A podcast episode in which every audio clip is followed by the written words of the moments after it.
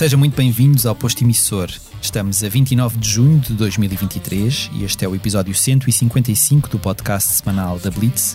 O meu nome é Mário Riviera e tenho à minha frente, no nosso estúdio em Passo de Arcos, a ilustre convidada que agora vos apresento. Nascida em 1989, Isaura começou cedo a explorar o amor pela música, compondo e interpretando as suas canções. Depois de uma passagem pelo concurso televisivo Operação Triunfo, estreou-se em nome próprio em 2014 com o tema Useless tendo desde então gravado dois álbuns de originais, Human, de 2018, e Invisível, editado em março passado. Pelo caminho, não só assinou colaborações com artistas como Diogo Pissarra, Prof Jam ou Luísa Sobral, como compôs O Jardim, canção que representou Portugal na Eurovisão em 2018. Chega ao posto emissor pela primeira vez para nos apresentar as canções daquele que assume ser um disco muito pessoal, o primeiro integralmente cantado em português, no qual canta sobre amor e esperança. Olá, Isaura.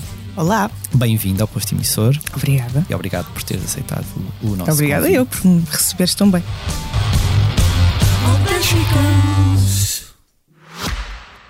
O posto emissor tem o patrocínio Heineken Silver.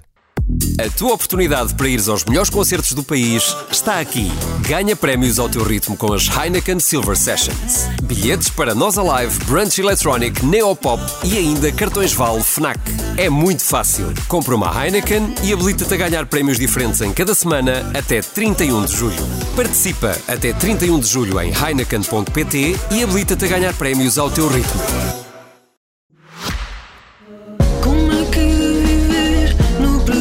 Presente sem ter medo que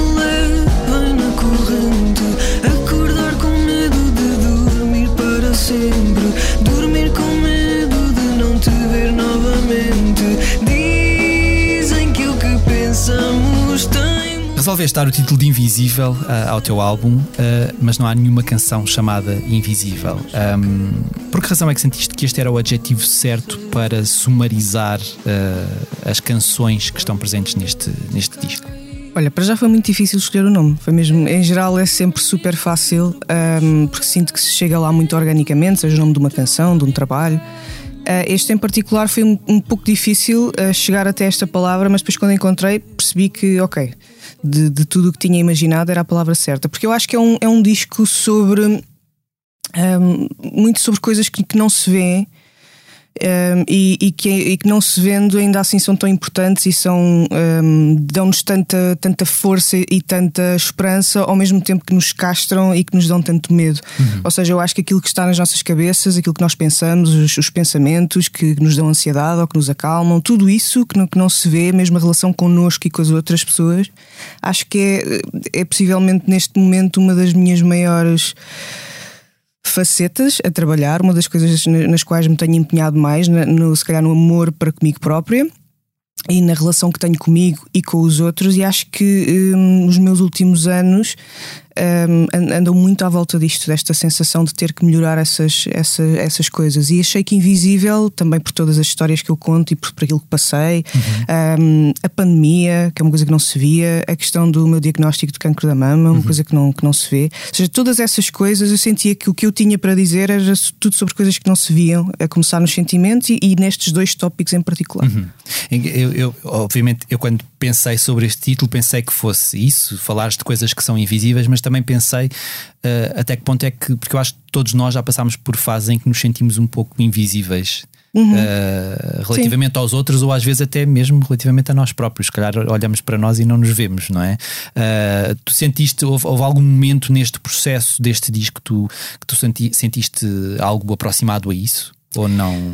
Olha, hum, acho que não, mas acho que já senti muitas vezes isso. O interessante é que talvez neste disco e ao longo destes anos, hum, sobre os quais o disco também fala, acho que se calhar foi, foi dos momentos na minha vida em que me senti mais ligada a mim própria, mais, mais segura, mais, com mais vontade, com mais ah, alegria, porque apesar de ser um disco que fala sobre coisas eh, difíceis, é um, é um disco que para mim é 80% muito feliz, muito alegre, muito ligado à, à- à vida. Um, mas já vim de, de sítios e de, e de, momentos em que se calhar me sentia assim, invisível, e não quero estar aí, porque acho que o que, o que tenho aprendido nestes últimos anos é muita urgência, a urgência uhum. de viver, de fazer coisas, de nada é garantido, a qualquer momento cá podes nunca mais fazer uma coisa que gostas muito. Uhum. Ou seja, esse sentido de urgência Uh, acho que hoje em dia tem, um, tem uma preponderância muito grande naquilo que eu faço e na forma como faço, e portanto, sabendo que vim desse lugar meio invisível, agora não quero vir uhum. para aí, e portanto, quero ter a certeza que as escolhas que faço e o que digo, o que canto, a forma como vivo, que estão mais alinhadas com isso. Uhum. Uh, são as canções mais honestas e verdadeiras que já escrevi. Tu uh, assumiste dizendo também que há versos que te deixam desconfortável. Uhum. É mais importante do que nunca na tua música tu ires para fora de pé para um lugar mais desconfortável? Sentes que, que é aí que está o teu crescimento? Talvez. Uh, eu acho que houve aqui duas coisas muito, um, muito importantes que me fizeram dizer isso e sentir isso em relação a este disco, que é, primeiro, fazer o primeiro disco em, em, português, porque eu sempre escrevia em português, sempre, um, sempre fiz canções em português, mas uh, uh, desde 2014 que aquilo que editava era sempre em inglês um, à exceção depois do jardim, que, que também lá está mais uma vez, e não era eu a cantar e dava-me uma sensação de muita exposição em relação àquilo que, que estava a dizer. Portanto, eu acho que o, o, português já tem essa característica, é a nossa língua mãe, é em particular uma língua que eu acho profunda, então aquilo que às vezes dizemos é, é sei lá, bate muito, é, é, muito forte, é muito, é quase visceral em comparação com o inglês, que tu, tu dizes uma palavra em inglês e quase que, que não, não sabe nada, uhum. em comparação com o português. E depois, para além disso, eu estava a falar de coisas e usar algumas palavras que se calhar nem fazem, nem, são assim tão fáceis ou comuns de ouvir em, em, em canções em português, como por exemplo a palavra medicamentos. Uhum, uhum. Um, e então para mim foi um exercício de desconforto, sim, de, de, de optar, de dizer aquilo que queria mesmo, um, ainda que ficasse estranha, ou dizer vezes suficientes para deixar de ser estranho e sentir-me uhum. ok com isso. Mas, mas sim, sinto-me vulnerável porque é muito exposto. Quando tu dizes uma coisa em português, tu achas que toda a gente te vai ler a, a alma inteira. Uhum. Portanto, acho que sim. E, foram, e, e foi se calhar uh, não sei se, se, isto foi uma decisão tomada à partida ou se foi ou se foram as canções que puxaram pelo português, porque no EP anterior tu já tinhas uh, já tinhas começado a escrever em português de forma uhum. mais uh, mais aturada, não é? Uh, mas neste, neste caso em específico foram as canções e por serem tão íntimas e se calhar tão tão intensas uhum. que puxaram pelo português e por outro lado imaginas-te a voltar ao inglês e como é que convives com as, com as canções que escreveste em, em, em, inglês e neste momento haverás de continuar a apresentá-las em uhum. palco, num concerto, porque, porque as canções são claro. tuas e porque se calhar as pessoas querem ouvi-las e porque como é, como é que ficou a tua relação com elas, não é? Olha, eu acho que a minha relação com o que fiz para trás está muito melhor. Uhum. Tenho mais carinho por, a, por aquela Isaura, até. Uhum. Um, ah, e também há canções, particularmente que fiz antes, que, que, hoje em dia me dizem menos, isso também é ok, mas no geral um, acho, que, acho que mudou muito melhor com essa Isaura. Um, e a questão do português, acho que foi isso mesmo que tu disseste. Eu, eu comecei o disco sem nenhuma ideia em particular.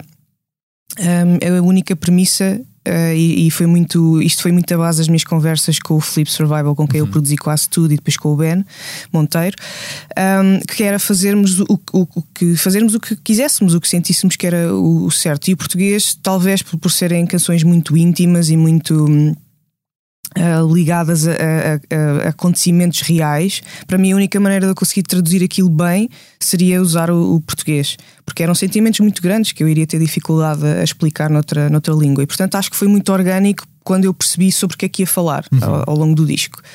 Mas imagino-me voltar ao inglês, para mim as, as línguas. Aliás, imagino-me explorar outras línguas, genuinamente. Tenho, que pensado, também tenho pensado sobre isso, sim, porque. Quantas línguas é que falas e qual é que te sentias eu falo, mais confortável? Falo um bocadinho francês, arranho um bocadinho espanhol, mas eu acho que hum, eu, eu olho para isso como são ferramentas claro. de, trabalho. Uh, as línguas têm a sua própria sonoridade, é divertido uh, brincares com, com outras línguas, porque a forma de deixar cair as palavras e a métrica é diferente, tu tens que partir as palavras de outra maneira, isso é super engraçado, é como se fosse um puzzle e de repente tens peças novas, uhum. isso é giro. Portanto, imagino imagino, não sei o que é que vou fazer a seguir, se vai ser em português, se não. Há um gosto especial em fazer coisas em português, é especial, um, que eu consigo perceber isso. A primeira pessoa que me disse isso foi a Luísa Sobral, quando juntámos para escrever uma canção, uh, uma frase não faz a canção, e lembro-me de, de, de, Porque essa, essa canção em específico fala sobre não é por ser em inglês que é mais difícil de sentir. Um, e porque nós falámos muito sobre isso, nós sentámos e falámos sobre escrever, canções, escrever canções, sobre o facto de ela ter escrito muito em inglês e agora escrever em português. E ela disse-me, lembro-me muito bem, disse-me assim: pá, tu quando começares a fazer muitas coisas em português, tu não vai, vais ver, não vais querer voltar, é que é diferente, é mesmo. Eu já não, já não consegui, eu ri-me e achei aquilo super engraçado. Uh, e percebo o que, ela, o que ela queria dizer. Acho, acho que é especial, porque depois também é especial a forma como as pessoas se ligam ao que tu estás a dizer. É diferente. Uhum. Há menos barreiras, eu acho. Uhum. Este disco Invisível foi editado de forma independente. Uhum. O anterior tinha sido editado por uma, por uma grande Sim. editora, a Universal. O, foi uma decisão tua uh, sair ou foi um contrato que terminou? O que é que, o que é que e o que é que, o que é que isso te traz agora tendo o disco já cá fora? O que é que o que é que isso te trouxe de bom e de menos bom? Uhum. Uh, o, ou seja, o contrato terminou e foi okay. uma coisa mútua de percebermos que o meu caminho não era bem ali. Uhum. Um, e porque eu acho que hum, acho que foi uma experiência muito importante para mim estar numa estrutura como a Universal, no caso. Um, mas também consegui identificar muitas coisas boas e, e que, que, é, que, são importantes. Também consegui perceber que se calhar o meu caminho é diferente. Se calhar uhum. eu gosto de fazer as coisas de outra maneira. Um, e portanto, eu, portanto isso aconteceu uh, antes sequer de, de, eu ter sido diagnosticado, antes sequer de eu pensar se depois ia, se havia, se havia Covid e se fazíamos uhum. uma pausa, ou, se não, ou seja, foi antes disso. Uh, portanto, essa, essa decisão já fazia sentido antes. E depois, à medida que. Hum, de, portanto, depois o tempo passa e eu tenho que, que, me recolher e tratar mais de mim e não ter essa pressão, foi, foi mesmo muito importante, porque.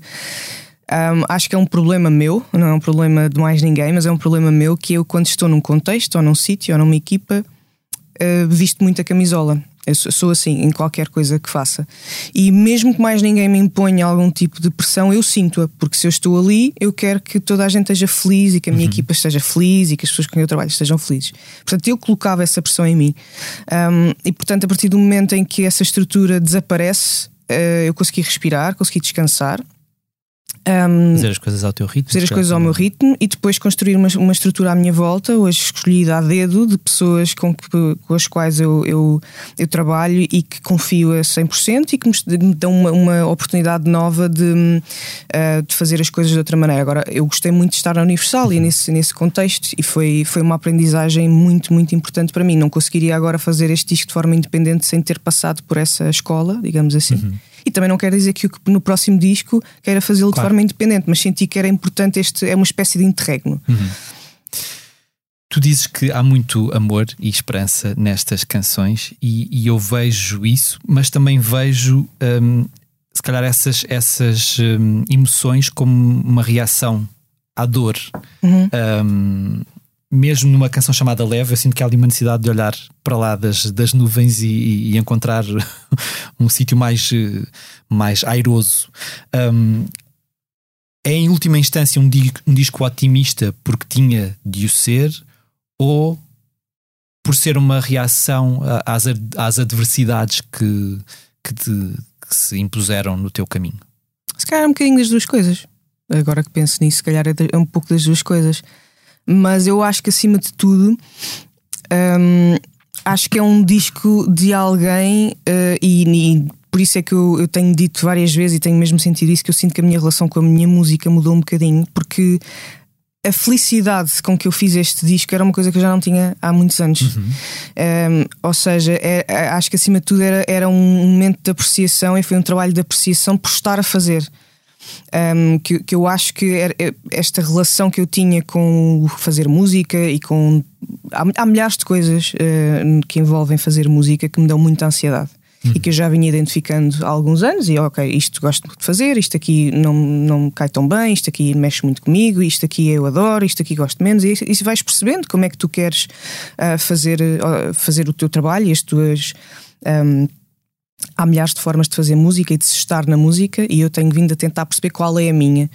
E eu acho que hum, hum, ao longo deste processo do invisível foi muito identificar o que é que eu não gostava tanto, pôr de parte e focar-me no que eu gostava mesmo muito de fazer e, ser, e estar só muito feliz. E por isso é que eu acho que esse mesma esperança que se sente e, e, quase todas as canções, mesmo quando são difíceis, meio que acabam num. num, num é um crescendo de energia qualquer porque era assim que eu me sentia, que, que é, uh, nem todos os dias estavam a ser fáceis, às vezes eu falava sobre coisas muito difíceis para mim, mas eu acredito que no final do dia vai ficar tudo bem. Uhum. Um, e portanto acho que foi uma, uma junção de eu querer acreditar e de facto estar grata por as coisas estarem a correr bem. E sempre, sempre foste essa pessoa de, de achar que as coisas vão acabar bem? Ou, ou, ou, é uma coisa em que tiveste de trabalhar em ti própria Não, também? Acho, eu sempre fui assim e, e, e fui perigosamente assim. E é uma coisa que eu tento hoje em dia ser um, um bocadinho mais. Uh, eu, pela primeira vez que ouvi o conceito de positividade tóxica foi em 2020. E explicaram-me isto. E quando, quando eu ouvi isto, eu pensei: ah, eu sou isso. Um, nem todo, ou seja, o que isto quer dizer é que eu, eu genuinamente acredito sempre, ok, vai correr tudo bem, bora lá, ou, ou que há sempre um lado positivo das coisas, mesmo quando são muito difíceis. e às vezes isso é cansativo. Uhum. Às vezes tu tens um dia mau, as coisas estão a correr mal e tu tens que sentir espaço para ficar só triste. Nós não temos que todas as histórias têm que acabar com um twist positivo. Uhul, não, há dias em que estamos mal. Uhum. Estamos tristes, ou como coisa não correu bem, ou ainda não estamos preparados para encontrar o lado positivo de uma decisão qualquer, ou de um trabalho que saímos, ou de, um, sei lá, de um, uma coisa muito pior. Até eu acho que em, em geral há sempre uh, qualquer coisa pelo menos nos faça aprender, mas não temos que ver isso sempre à partida. E, uhum. e esta positividade tóxica às vezes meio que nos inibe uh, e nos dá menos espaço para podermos só estar tristes. Isso também é importante. Uhum. Portanto, eu, eu acho que eu, sou, eu era mais assim e hoje em dia estou a tentar, uh, e acho que já estou num sítio melhor, de ser um pouco mais equilibrada mesmo com os outros. Quando uhum. ouves alguém contar-te uma história, tu parece que tens que dar, mas olha, pensa positivo, mas não sei o quê, mas blá, blá. tu se calhar queres só dizer ao teu amigo: olha, hoje estou triste porque isto é ok, isso é uhum, ok. Uhum. Portanto, eu acho que sou mais o polo oposto. E tu sentes que nessa, uh, se calhar, essa transformação, essa, ou, ou essa esse olhar para essa positividade tóxica uh, se deve muito também uh, ao diagnóstico de cancro que, recebeste em, em, em, 2020. Como é que eu sei que isto não, não será fácil de explicar assim uh, em poucas palavras, mas como é que aquilo que tu sentiste na altura te transformou Uhum. Uh, porque há sempre um, choque, independentemente claro. do, do, prognóstico ser, ser bom e das probabilidades serem, serem muito boas, há sempre um bocadinho que fica ali tipo espera, uhum. e se isto corre mal, não é? Isso de alguma forma fez, foi isso que te fez olhar para essa tua positividade de uma maneira diferente? Não? Ou, ou, ou como é que isso te transformou? Uh, e na verdade, enquanto pessoa, mas também depois como é que isso resvalou para o teu trabalho uh, na música? Olha, eu acho que nessa altura. Um eu própria fui depois alvo de positividade tóxica, então isso Sim. foi fácil para mim perceber: espera lá, eu faço isto aos outros, olha, é exatamente o que me estão a fazer. Uhum. Um, e portanto aí ajudou-me, uh, ajudou quando tu, quando tu percebes, quando tu estás no, no outro lado da história, em geral é mais fácil perceber claro, uh, claro. porque é que uma coisa qualquer incomoda. E portanto, nesse, nesse sentido, ajudou-me. Mas eu acho que para mim a, a grande transformação que eu vejo em mim e eu acho que isto agora é uma coisa gradual, à medida que me afasto, uh, vou vendo melhor essa, essas transformações. Algumas são difíceis e são mais negativas, mais ansiedade. Um, do ponto de vista de gerir eh, o que é que é o futuro e as incertezas e tu não percebes muito bem e, um, e tens as rotinas dos, trata dos tratamentos e dos exames e etc. Ou seja, e como é que tu encaixas isso na tua vida que agora tem que ser normal. Uhum. Um, mas eu acho que a grande mudança que eu vejo em mim é mesmo a questão da urgência e de sentir-me menos uh, tolerante no sentido um, de estar disposta ou estou menos disposta a gastar tempo com coisas que não, não são importantes para mim. Eu, eu, eu sempre fui muito do bora lá, vou fazer, vou fazer. Não, isto é fixe, vou fazer, vou fazer, vou fazer. Sim, sim, sim, sim, sim. Um, e, e, eu já sentia que isso me trazia ansiedade, já, já sabia que isso não era bom para mim. Uhum. E acho que depois deste processo uh, é, eu fiquei mesmo quase com um alarme interno que eu não controlo. Uh, e que toma decisões por mim, do género: eu não quero fazer isso, isso não é bom para mim, eu não gosto de fazer isso, eu não vejo particular interesse ou, ou não há nada de muito relevante aí, eu não vou fazer e não consigo. É mesmo, acho que o meu corpo se tornou quase um. É mais seletivo. Uma campainha aqui e, e isso dá-me dá, -me, dá -me logo alguma Um, é, manifesta-se em ansiedade, mas neste caso é uma ansiedade positiva de género, não vais por ali, não faças isso. Acho que me tornei um pouco mais assertiva uh, nessas coisas e acho que me faz questionar mais acerca de, das minhas prioridades e de onde é que eu gasto o meu tempo. Acho que acima de tudo é esta questão do tempo que, uhum. que, que, que, eu acho que sempre foi uma característica minha. Eu lembro-me quando fiz 18 anos de, de dia a chorar e okay. fazia e os meus aniversários nunca gostei de fazer anos isso foi uma coisa que mudou uhum. e passei a gostar de, de, acho que nos últimos anos me tornei muito melhor porque acho que mudei a forma como olhava para os aniversários mas, mas isto para dizer que eu sempre tive a coisa do tempo e da urgência que ficou aguçada e agravada mas não vejo isso acho que não ficou negativamente agravada Acho que, acho que foi o meu alarme interno sobre escolher melhor as minhas lutas e onde é que eu gasto a minha energia que ficou, que ficou melhor. E depois, a forma como isto impacta o disco, impacta o disco, é, acho que tem mesmo a ver depois com, com a forma, com o tempo que eu despendo com as pessoas. Todo o processo foi feito muito à base, muitas conversas, muitas, muitas, muitas, ou seja, ter tempo para ter mais tempo para aquilo que me interessa uhum. e depois pôr, pôr de parte a coisas que, que só me trazem ansiedade. Olha, por exemplo, vou dizer uma coisa ridícula, muito, muito, muito pequenina, pequenina mas, mas que não. Enfim, por exemplo, toda a gestão de que vais fazer um espetáculo, e, ou, por exemplo, e tens toda a rotina de tens que ir escolher roupa para todos os espetáculos. Não é uma coisa particular que me deixe uhum. interessado ou feliz ou até me causa um bocado de ansiedade.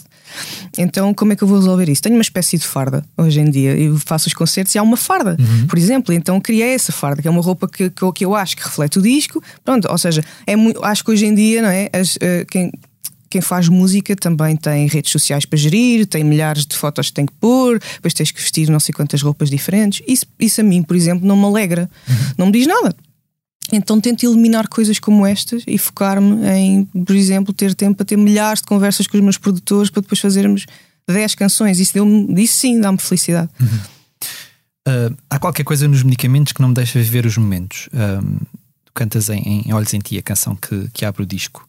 Eu não sei se isto tem, isto tem a ver com a ansiedade, tem a ver com, tem a ver com, com o diagnóstico do cancro, não sei o, o, que é que tem a ver, mas há uma coisa que eu gostava de perguntar, porque eu acho que quando falamos de, de a conversa à volta do cancro é sempre uma conversa muito científica, muito uhum. uh, quais é que são as probabilidades, qual é que é o cancro mais mortífero, que, uhum. quer que seja. O que é que tu, depois de ter passado por esse processo todo, gostarias de ter sabido na altura sobre aquilo que é a gestão de emoções quando se recebe um diagnóstico de, de cancro. Porque eu acho que, se calhar, a maior parte das pessoas não está muito preparada para receber um diagnóstico. Uhum.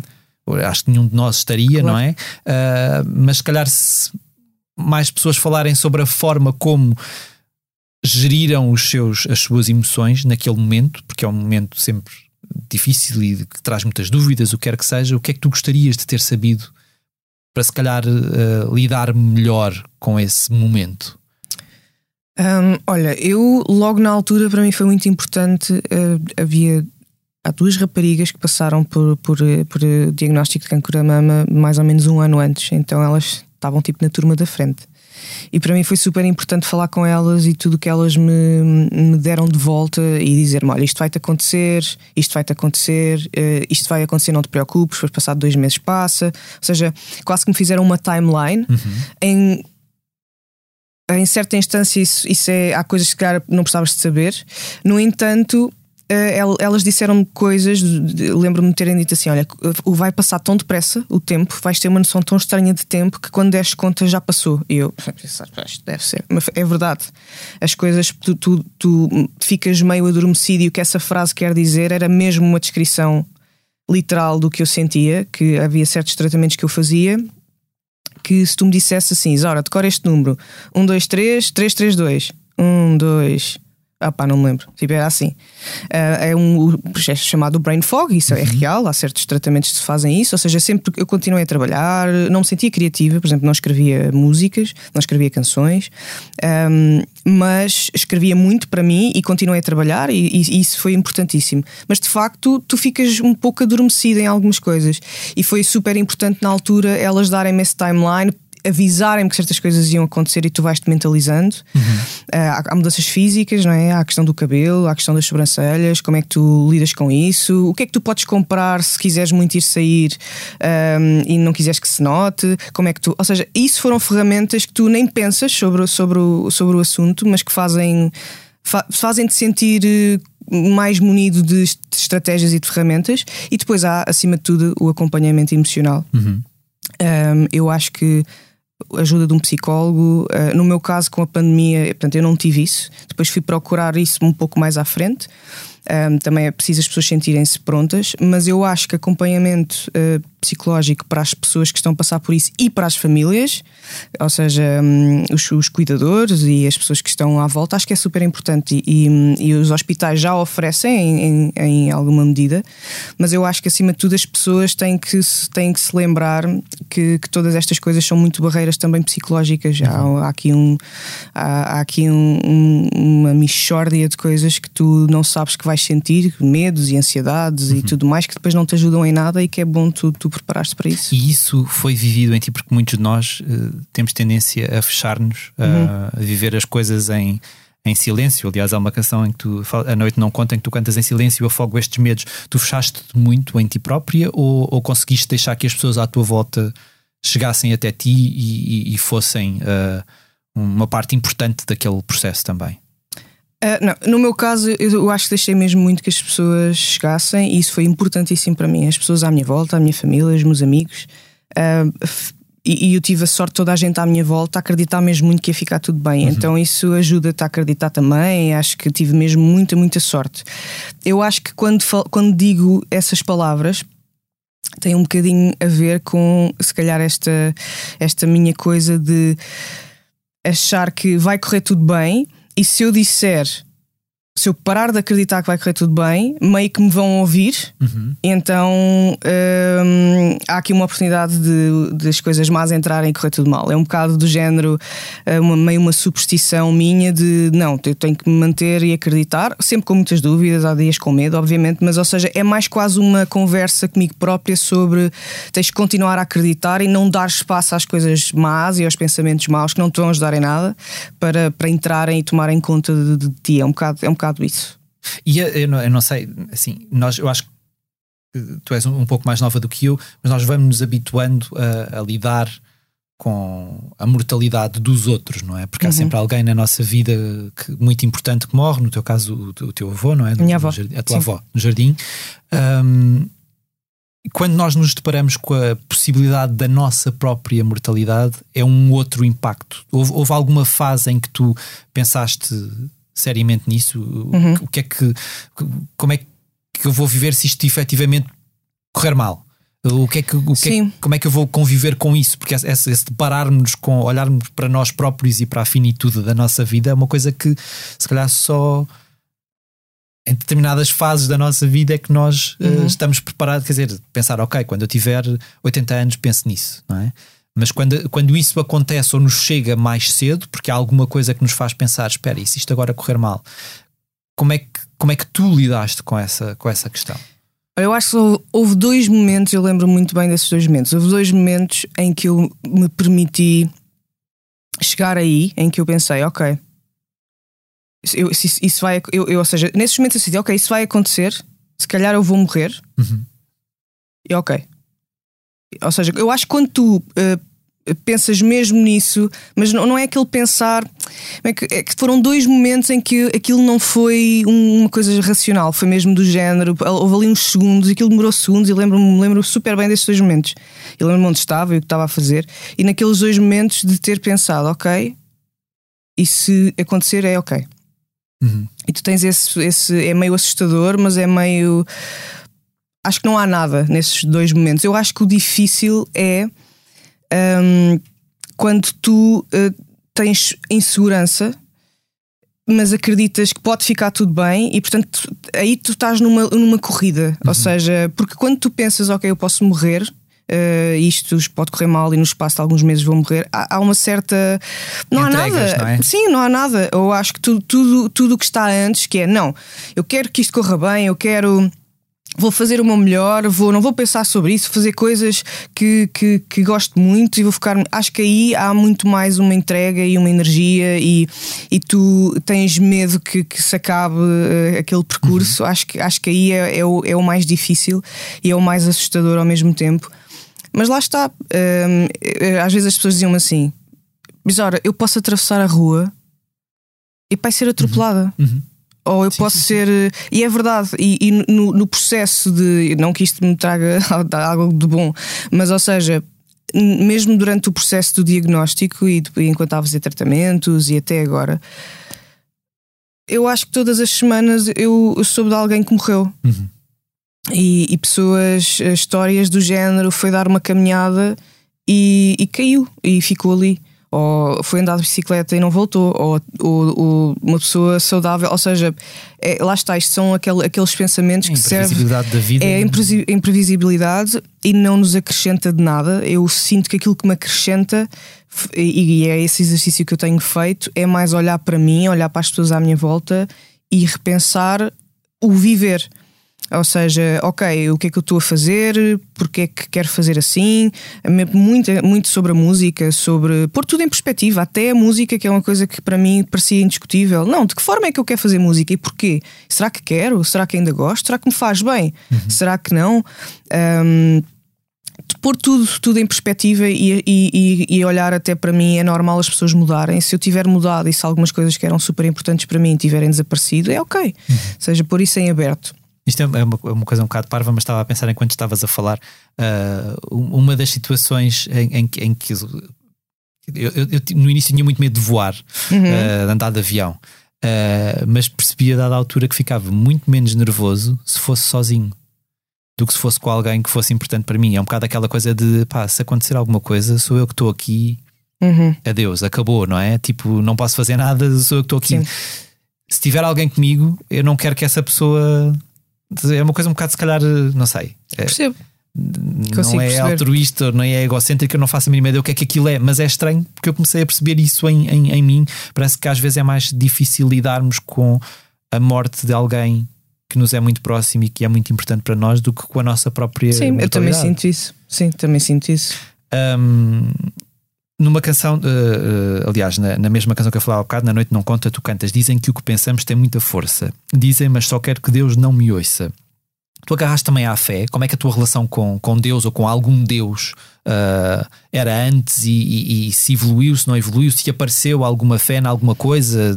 Um Deus que pode não ser um Deus, uhum. pode ser o Deus pode ser a ciência a dada altura, não é? Sim, eu, eu acho que sou, eu acho que não, eu não sou religiosa, mas acho que sou, sou espiritual. Em geral, é, é acho que é não, para mim há uma, há uma, uma certa linha que tem a ver, para mim a religião são as instituições um, e eu, portanto, eu cresci em, em São Paulo, Gouveia, portanto, culturalmente, né, eu vejo procissões desde que sou muito pequenina e uh, aprendi, aprendi a tocar guitarra na igreja. Um, e a questão é que depois vais crescendo e vais, vais questionando, e eu, eu genuinamente não me identifico com as instituições, com a religião em si. Uhum. Mas acho que há uma característica minha é que já existia e que, e que continuou e que foi para, para mim foi importante que é, há uma certa espiritualidade não, não sei se é energia não sei se é o cosmos não sei se existe Deus mas para mim há qualquer coisa que não me é muito importante dar-lhe um nome um, mas que, que eu que eu vejo é comum em mim em momentos de muita dúvida e de muita insegurança e de muita tristeza eu direcionar-me para, para aí um, ou até quando acontecem coisas muito boas eu às vezes pensar fogo eu não sei se estás aí, mas obrigada. Isto é mesmo bom, obrigada. Um, e então faço, ah, noto isto em mim, às vezes vejo-me de fora e penso, penso, penso um bocado parva. Um, mas, não, mas não me castro em relação a isto, ou seja, há qualquer coisa, eu acredito que se calhar há uma certa energia que nos transcende, e se formos então falar à ciência, há centenas de cientistas que chegam a um determinado momento e dizem: Ok, não consigo explicar a partir daqui. Uhum. A partir daqui é desconhecido e há aqui qualquer coisa que não, não é possível. Quantidade, então, então na área da saúde e, na área de, de, de, coisas inexplicáveis que de repente são reversíveis, é, é, a quantidade de coisas que tu podes ler sobre isso é, é ridícula. Se um, ridiculamente boa. Uhum. Se, se um, o, o, que é, pronto, não, não me é assim muito importante dar-lhe um nome, mas eu acho que há qualquer coisa. Hum falávamos de, de amor e, e- e- e neste disco encontramos aqui muitas declarações de, de amor nas canções. Hum, há sempre um tu nelas, independentemente desse tu ser alguém fora de ti ou até às vezes, se calhar, estares a cantar para ti próprio e o, tu, e o tu ser um eu, não é? Sim. Hum, como é que. Como é que as pessoas do outro lado, para quem tu de alguma maneira cantas ou escreveste estas canções, reagiram quando tu, quando tu lhes mostraste as canções? Há uma canção para a tua mãe? É- Como, como é que. Porque acaba por ser. Elas são tão ah, fortes ou tão, tão. Há tanta emoção ali à flor da pele que há de ter sido um pouco emocionante, penso eu, mostrá-las para Sim. ti e emocionante para mostrar ah, a esses tus que estão naquelas canções e- e Sim, há aí canções que são, hum, são uma quase uma transcrição real de conversas que existiram, de momentos que existiram. É quase como teres um diário, mas podes ouvi-lo.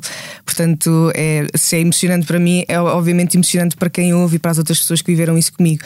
A minha mãe, em particular, a minha mãe em São Paio, Gouveia, ela é como se ela tivesse escrito e feito Glória. As pessoas dão-lhes parabéns e ela está sempre super, super contente e super hum, entusiasmada com a canção, como se ela tivesse escrito. E é algo mesmo bonito, porque há muitos anos que eu tentava escrever uma canção. Tenho uma relação muito particular com a minha mãe, somos muito, muito amigas. E, hum, e acho que a nossa relação é caricata, tem certas coisas que são caricatas. Eu sentia sempre que nunca, não ia conseguir nunca encapsular isso em canção nenhuma, até que cheguei a esta, a esta canção e depois dei-lhe o nome Glória, só para ela ter a certeza. Um, e e é, mesmo, é mesmo bonito. Eu acho que, como eu escrevo tantas canções e como para mim é a minha forma natural de me expressar e de guardar algumas recordações, é, é uma canção, às vezes não, lhe- não lhe presto muita atenção, é uma canção no meio de muitas que já fiz e, é um momento muito importante e é especial, mas como eu faço tantas, às vezes não tenho noção que isso pode impactar tanto outras pessoas. E é bonito não, quando a minha mãe ouviu essa, essa canção e outras canções que estão aí que chegaram aos remetentes, ah, aos remetentes? Remete- Sim. Remetente. Não, remetente é quem escreve. Não, remetente é Destinatário. plano destinatário. Remetente, destinatário, já não se escreve cartas. Um, aí faz sentido e é bonito ver, um, uh, porque aí as pessoas lembram-te: olha, isto se fazes uma música, nunca ninguém tinha feito uma canção, ou, ou isto é mesmo, é mesmo especial. Eu acho que há, há um certo egoísmo nestes meus presentes, porque no fundo. E relembra-me porque é que eu também gosto tanto de os fazer. É que tu, tu dás um presente e ficas tão feliz com a reação da pessoa que isso também te, também te alimenta um bocadinho. Acho que é, acho que é isso. Nessa canção, uh, a Glória, que, que encerra o disco, dedicada à tua mãe, tu, tu cantas Eu sempre te dei ouvidos até quando parecia perseguir o perigo. Eu acho que por vezes é difícil para nós, filhos, uh, dizermos aos nossos pais que ou que eles tinham razão quando nós estávamos errados, ou, ou às vezes até é difícil simplesmente dizer-lhes que gostamos deles. Não sei, é uma, é uma coisa meio parva e acho que isso acaba por mudar um, um pouco agora. Eu acho que as novas gerações, eu vejo Yeah. isso pela minha irmã e minha sobrinha, que há uma forma muito mais direta de dizer gosto de ti, que é uma coisa que se calhar nos anos 80, anos 90, se calhar também porque a geração anterior não estava habituada a receber isso dos pais, eh, havia sempre essa dificuldade de mostrar os sentimentos ou de mostrar. Eu não sei se será isso que acontece com a tua mãe ou não, mas, mas esta canção também serviu para dizeres à tua mãe coisas que se calhar nunca lhe tinhas conseguido dizer de uma forma tão direta? Ou... Talvez. Ah, mas eu acho que ah, identifico muito com isso que tu disseste em relação a hum, nós meio que te- te- temos cerimónia com os nossos pais, é uma coisa muito geraci- geracional. Eu sinto que nesse aspecto o meu diagnóstico mudou completamente ah, ah, a minha relação com, a, com a minha mãe. Não ah, no sentido da, rela- da relação em si, mas o conforto de dizer determinadas coisas. Acho que nos aproximam muito mais, acho que nos tornam mais transparentes. Um, portanto, essa canção já existe quando isso já tinha sido alcançado. Ok. Mas, mas eu acho que, acho que é verdade, acho que hoje em dia é, é mais fácil para, para, para os filhos dizerem aos pais certas coisas e vice-versa. E, e isso é bonito e é importante. Nós sabemos, eu acho que nós temos meio aquela relação de tu sabes que aquela pessoa gosta muito de ti, que é um amor incondicional. Mas às vezes é importante dizê-lo, não é? Mas é importante dizer, um, e pronto, e acho parte também de de nós uh, experimentarmos e mudar, e mudar isso. Tu cresceste em Sampaio Gouveia, como dizias há, há pouco, no Distrito da Guarda. Quais é são as melhores recordações que tu guardas da tua, da tua infância? Olha, eu acho que hum, as melhores recordações, se calhar, são eu ter tido muito tempo a fazer muitas atividades, porque eu acho que no- noto que é uma coisa diferente das grandes cidades. Quando tu cresces, eh, por exemplo, em Lisboa, hum, acho que há tantas. Há, há, há Há tanto co- estímulo, não é? Há muitos estímulos e depois há trânsito e depois há o ir para os sítios e há a insegurança de se cá tu não podes ir sozinho para determinados sítios. E hum, ali em, em- onde eu cresci, em Gouveia, hav- havia sempre tempo para tudo. Não, não há trânsito, tu em 5 minutos estás em todo lado. Então eu fiz muitas coisas e tinha muito tempo. Eu, eu aprendi a tocar guitarra praticamente sozinha. Um, eu joguei basquete a minha vida toda, fiz basquete federado, depois fiz arbitragem. um, Fiz teatro muitos, muitos anos um, e, e todas estas atividades eu acho que sinceramente há uma componente social e depois o de repente experimentar a questão do palco e de estar ok com as pessoas estarem a olhar para mim e, tudo, tudo, tudo, tudo relacionado com essa mini exposição foi meio treinada ali Um, e eu acho que foi muito estimulante para mim e eu adoro isso. E depois há uma outra realidade que eu penso sempre nisso com muito carinho e que acho que, que hoje em dia continuo a ver isso em mim, acho que nunca vai desaparecer, que é eu cresci num sítio muito envelhecido. Um, eu tinha os meus amigos, mas a maioria das pessoas com quem se calhar eu estava e falava eram, eram velhotes. E, e as conversas, o que eu ouvia, o que me ensinavam, acho que isso ficou muito. ah, acho que há um, há um certo. Há, em certas coisas eu acho que tem um bocadinho a alma velha. Um, eu acho que vem, vem daí, e estas duas coisas são coisas que eu guardo mesmo com muito carinho e que eu acho que moldaram muito da minha personalidade. E o que é que te, o que é que te fez sair de lá e, e assentar em, em Lisboa? Não sei se o processo foi logo direto de São Paulo para Lisboa ou não.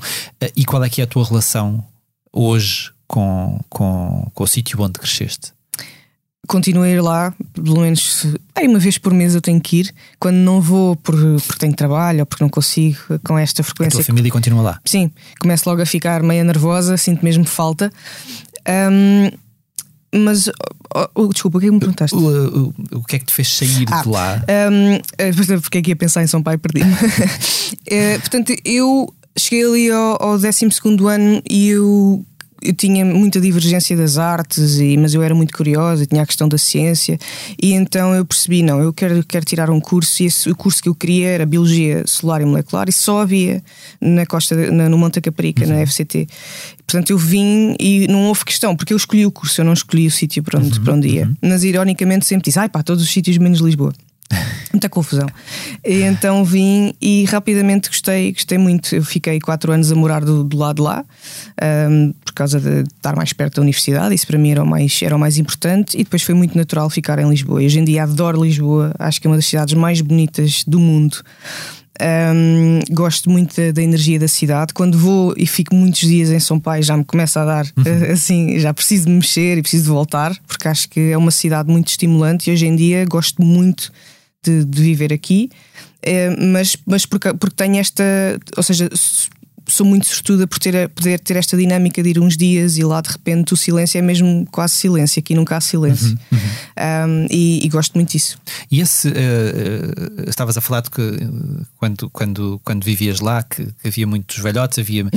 Esse esvaziamento do interior é uma coisa que te, que te irrita particularmente. Eu, eu, eu tenho família no Alentejo e, e, e às vezes penso, pá, parece que. Parece, que- parece que o resto do país se esquece que, que existe Sim. mais país, país para lá de- dos centros urbanos, não é? E mesmo os centros urbanos, tipo no interior, são os centros urbanos muito, eh, muito pequenos, não é? E muitas vezes não há. Eh, e agora falamos das questões todas da, da educação e as questões todas da saúde e percebemos o quão abandonado, se calhar, está eh, mais de metade do país, não é? Como é que tu lidas com isso? Como é que tu vês essa evolução desde que saíste lá e se calhar começaste a olhar de fora e a perceber, é pá, mas devia haver mais eh, condições para viver ali. Se, eu, se tu quisesses eh, ter-te mantido a viver lá, se calhar seria muito mais difícil trabalhar, quer em ciência, quer em, em- em Sim. música, não é? Sim. É, À medida que me vou afastando e que, e que vou hum, quase que vendo de fora, eh, é assustador, porque as pessoas só saem, saem, saem.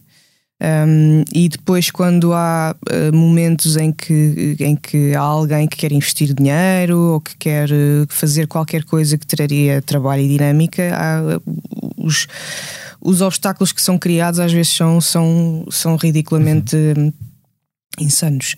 Ah, portanto, é assim, é, é estranho. Eu acho que acho que hum, pelo menos eu sinto isso nas minhas conversas aqui em Lisboa. Lisboa, Porto, Coimbra não são em nada uma boa amostra do que se passa no resto do país. Uh, a música que se ouve em Lisboa não é a música que se ouve no resto do país, uhum. por exemplo. Um, há uma, uma, discrepância muito, muito grande e nós, às vezes, as pessoas não se mentalizam que uh, aqui não, há amostra, ou seja, aqui o preponderante é ainda o rural. Uhum. Não são as, as, as, cidades, não são as partes urbanas. E, e é, é, é, a mesma coisa que me deixa um pouco triste uh, a desertificação e ver como, como, como há condições ou como pequenas medidas que poderiam ser criadas e não são postas em, em em ação, como por exemplo, sei lá, olha, tantas, tantas pessoas que vieram agora com a questão dos, dos, dos, dos vistos, uhum. por exemplo. Uh, e que nós hoje em dia em Lisboa sentimos, e nas grandes áreas, sente-se, bom, onde é que nós pomos tanta gente? Era tão bom que essas pessoas, pessoas pudessem vir, mas, por exemplo, era-lhes imposto que tinham que viver X tempo uhum. X, nos meios rurais, isso era tão bom.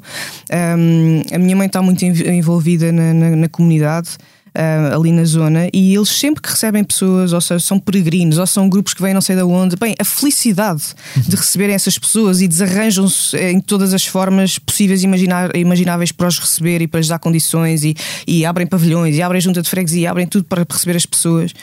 Há, um, há muita alegria no interior para receber quem, quem vem. E há cada um, vez menos nos centros urbanos, ainda há pouco saiu uma notícia que, que, dizia que os nómadas digitais já se, já se queixam da forma como queixam, as pessoas exato. os recebem. E, e nota-se, não é? Quer dizer, porque nós sabemos o impacto que isso está a ter nos arrendamentos e etc. Uhum. Portanto, há razões para, eu diria, claro. mas, há, mas há, há, tantos sítios onde essas pessoas poderiam estar a, a gastar o seu dinheiro, a, a, viver, onde iam adorar, e sinto que não os direcionamos também muito para, para aí. Acho que, por exemplo, isso era uma coisa que eu acho que era importante uhum. fazer. Falaste há pouco de, de aprender a tocar guitarra eh, na, na, igreja. Como é que a música apareceu na tua vida? Uh, tu vivias numa casa muito musical, os teus pais mostravam-te muita música, ou foste tu própria que foste em busca disso quando começaste a ter consciência de que, de que era algo de que gostavas? Olha, não, não cresci numa casa particularmente musical, acho que isso vem muito de mim. Da, minha curiosidade. Eu, desde que, que, consigo falar, que sempre que me perguntava o que é que eu queria, porque fazia anos ou porque era Natal, eu, eu acho que tive os instrumentos todos. Uhum. sempre, sempre, sempre, sempre instrumentos. Fascinava-me por alguma razão. Um, e, mas acho que foi muito um exercício meu. Não consigo, não consigo dizer eh, que haja uma correlação com alguém ou que, que me tenha incentivado ou inspirado ou que fazia ou que, ou que tocava muito. E um, muito pelo contrário, tenho dificuldade. Uh, acho que já era uma coisa muito minha minha. Um, mas que, que eu, eu, diria que sempre esteve lá, não consigo propriamente dizer tal um momento em que eu me apaixono por música. Sempre existiu e sempre foi engraçado que eu nunca quis. Há muita gente que hum, a ligação com a música vem de, por exemplo, se terem fascinado com um instrumento e queriam ser, queriam tocar piano ou queriam um instrumento qualquer que fosse. Uh, eu nunca quis ser guitarrista, foi, foi o instrumento que eu comecei a aprender. A minha, o meu método era: não, não, eu quero saber tocar guitarra, porque isso depois assim posso cantar as minhas canções. Ou seja, a minha estratégia era: eu queria cantar as minhas canções. Um, e, e, mesmo lá fazia covers e, e, comecei a tocar eh, em bares assim muito novinha para ganhar o meu dinheiro, para, para comprar as minhas coisas, e era super engraçado. Mas a minha estratégia era: ok, toco aqui umas canções de outras pessoas, agora pelo meio vou pôr aqui uma minha a ver o que é que eles. Como é que, que, é que, como é que reagem. Sempre foi a, as minhas canções, as minhas histórias. O, eu acho que é. Uh, o que me fascina é tu ou, ou, seja, porque inventas uma história, porque contas qualquer coisa tua e é um bocadinho uh, teu que fica ali. Eu acho que esta mística de um dia vamos desaparecer todos, fica os livros, fica a música, fica os filmes, fica a arte. Uhum. Isso sempre me, me fascinou eu acho que essa, isso foi o que me conquistou na, na, música. E quem eram os teus grandes, as tuas grandes referências na música? Epá, eram grandes, grandes, tipo Britney Spears, okay. tipo NSYNC, depois gostava de Nirvana, uh, gostava dos Backstreet Boys, eu era, eu era assim, tinha umas influências particularmente felizes, uhum. o pop mais possível. E foi para aí se calhar ouvia muito a Avril Lavigne, claro. Aquela adolescente mesmo um, mais transparente não há, de Linkin Park. E depois foi um bocadinho mais tarde, para aí aos 18, 19, 20, aí é que eu começo a ouvir até muito mais música dos anos 80 eh, e a procurar, mesmo no pop rock, pop rock, a procurar outras coisas, a ouvir bandas até que, que se calhar já não faziam muito sentido, mas uh, a procurar outras, outras influências. Ou seja, eu noto que um, eu era muito passiva e era muito, ouvia, mesmo, mesmo música portuguesa, ouvia o, O que, que me pescava, davam, né? pescava, e, e porque não- eu não era muito focada, eu era mais focada em contar as minhas histórias, eu aprender a, a- a escrever poemas, isso era mais o meu foco, e depois mais tarde. Pá, aí, 17 sim, diria que 17, 18, 19, 20, aí eu começo a ficar mais focada em procurar, e a- mesmo a nível de sintetizadores e a parte eletrónica, começa aí a procurar mais um bocadinho. Tu anunciaste re- recentemente que, que ias fazer um intervalo das redes sociais por, Uhum. por três meses. Uh, gostei do período específico. Uhum. Uh, o que é que motivou uh, essa decisão e como é que está a decorrer esse processo?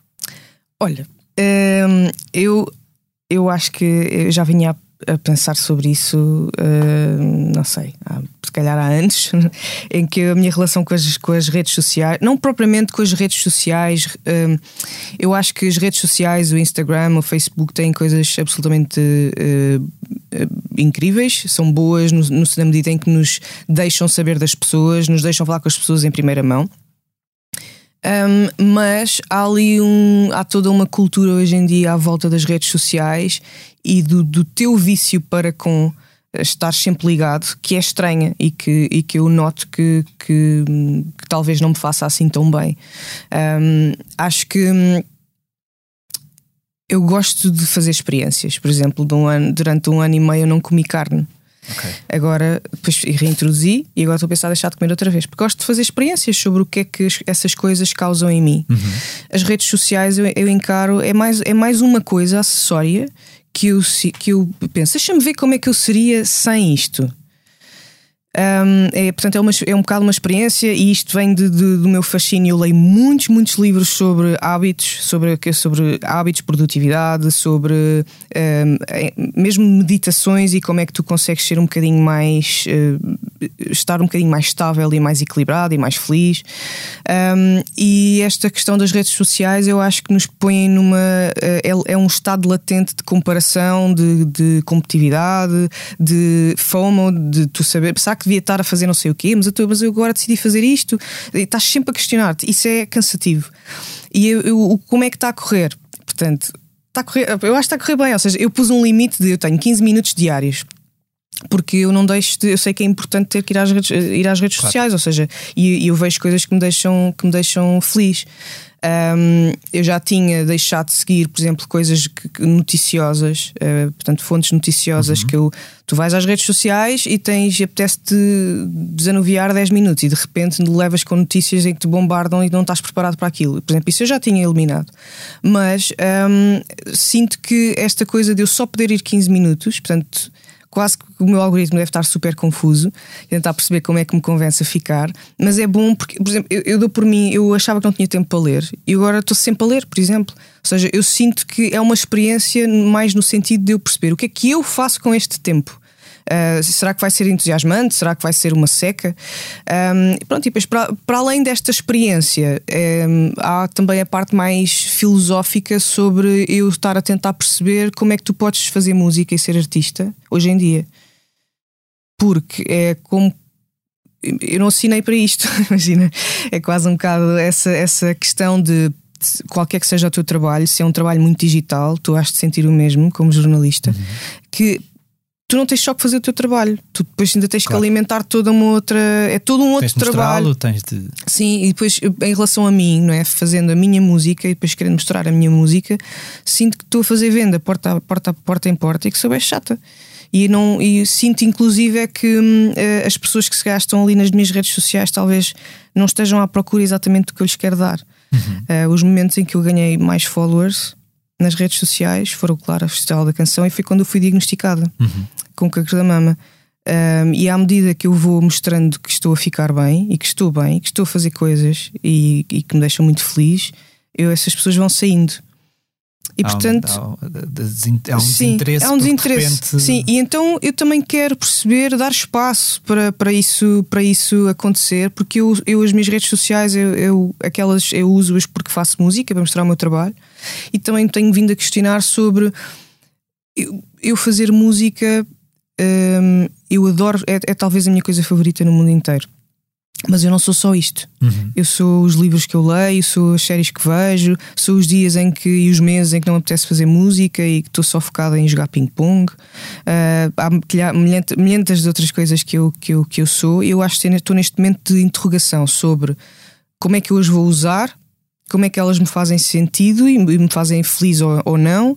E por um lado, dar ali espaço, porque eu sinto que se calhar estão ali algumas pessoas que têm que sair ainda. Também que estou a purgar eh, e a dar espaço para, para isso acontecer, porque não, não, as minhas redes sociais não são sobre eh, o cancro.